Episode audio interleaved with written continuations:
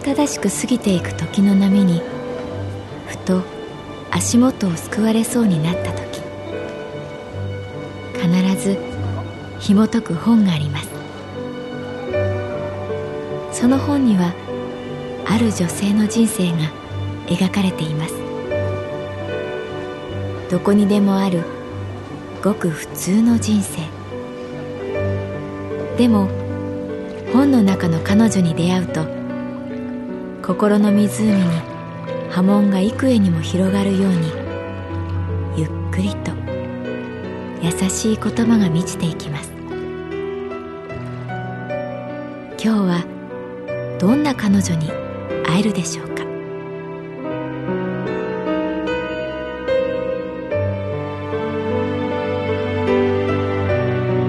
サウンドライブラリー。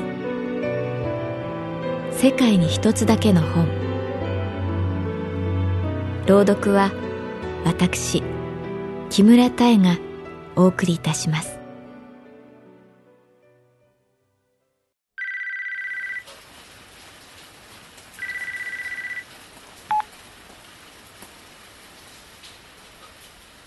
私の名前は月原かな子。旅行会社に勤めている。幼なじみの由美子ちゃんが成美さんにぜひ会いたいと言ってきたのは雨の降る火曜日の朝だった。電話の向こうの由美子ちゃんはいつになく強引だった。かなちゃん一度会わせなさいよ私に。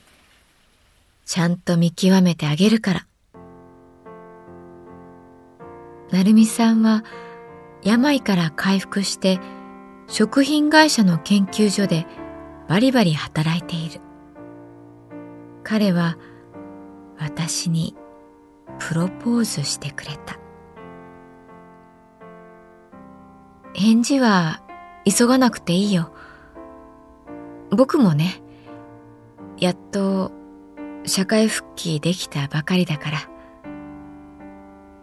そんな彼の言葉に甘えて私は返事を先延ばしにしていた。一連の話を由美子ちゃんにしたら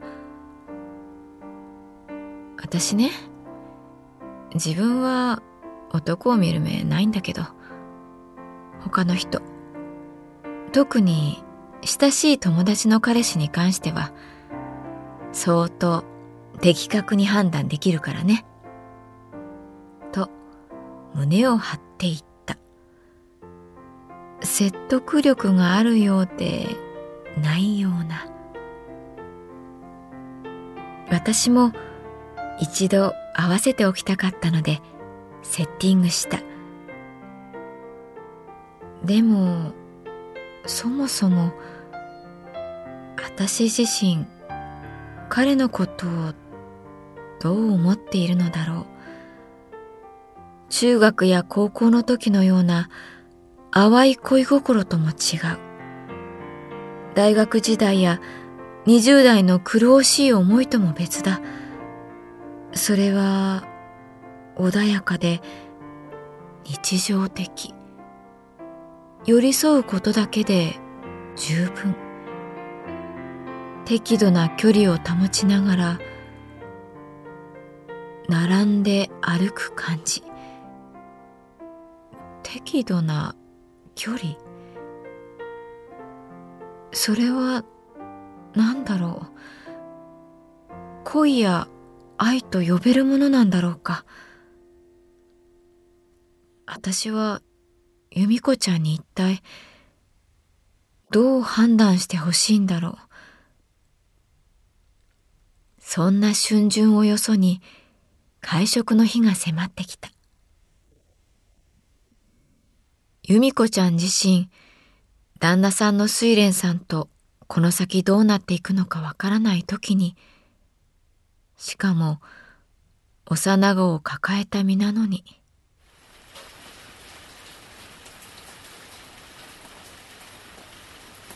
その日もやっぱり雨が降っていた。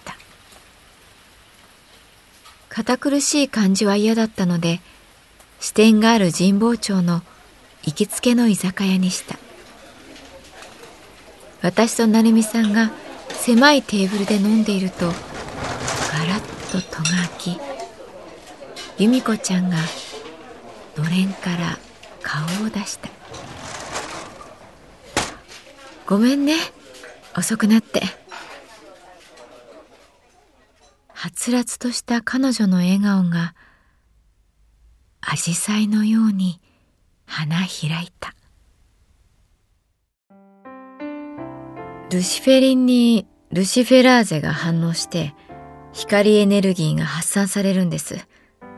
いわゆる LL 反応ですね。成美さんが説明しているのは、ホタルが光る理由。うわ、なんか新鮮。どうしてホタルって光るんだろうって聞いて、そんな風に答えてくれる人、なかなかいないよね。由美子ちゃんは心底感心したように言った。理系男子、新鮮。成美さんはその言葉が嬉しかったのか、私の友達へのサービス精神からか、さらに続けた。通常、ホタルが光るのは求愛。メスとオスがお互いを確認し合うためです。種類によって点滅する時間が決まっているので、他の種類のメスにプロポーズするなんてことはないわけです。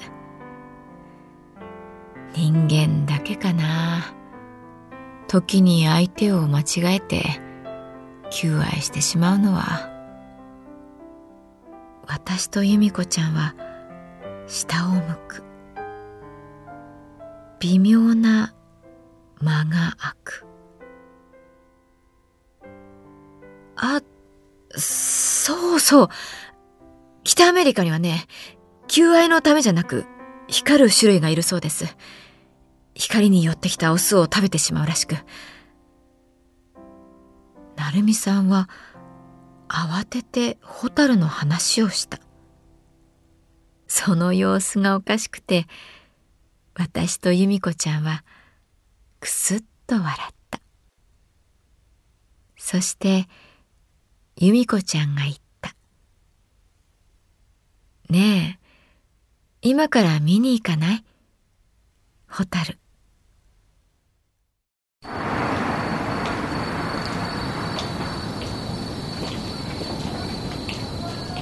絶対いたんだから去年。由美子ちゃんは譲らなかった。文京区のとある公園。夜の街灯に照らされて水色の紫陽花が艶っぽく見えた。確かに小さな池がありジメジメした空気はホタルが好みそうだった。僕池の方を見てきますよ。そう言い残して成美さんは闇の中に消えた。いい人だね。すかさず由美子ちゃんが言った。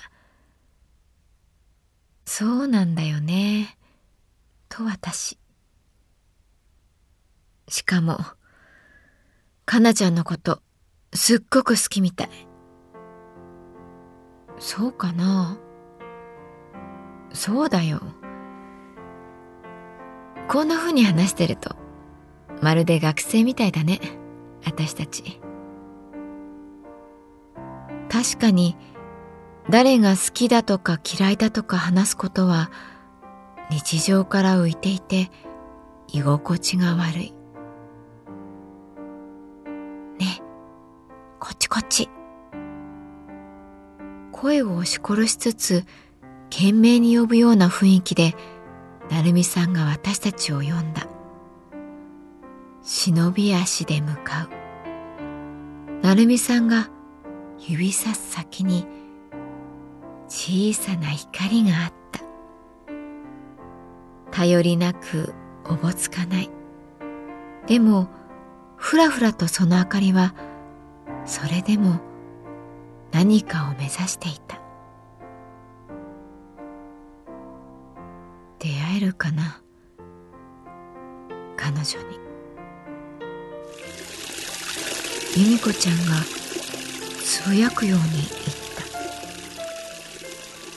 隣に立つ成美さんが私の手を握った。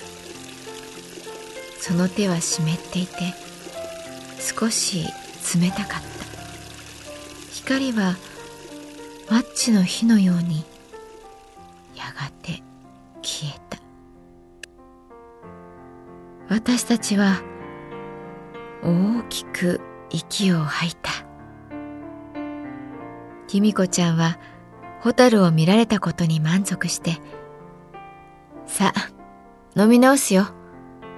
成美さんもう少し付き合ってね。ちろん。次のお店はスペインバル。由美子ちゃんが化粧室に行ってる時成美さんは言った。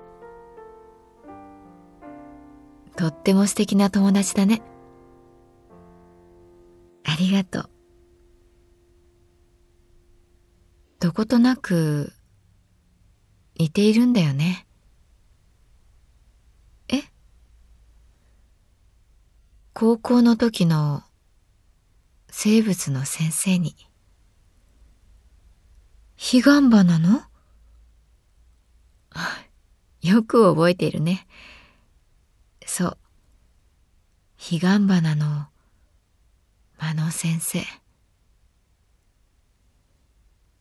成美さんに生物や植物の奥深さを教えた女性。彼岸花のように自分の中に毒を持っていて、それを持て余していた悲しい先生。かなこさん、紹介してくれてありがとう。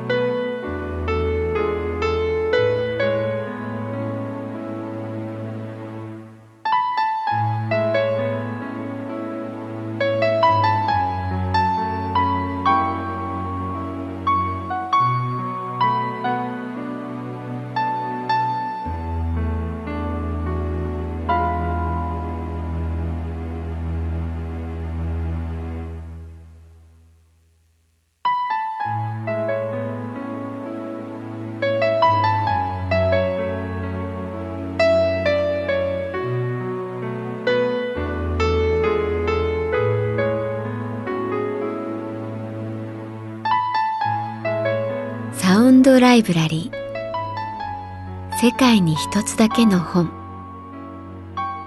作北坂雅人。演出広島聡。朗読は私木村多江でお送りいたしました。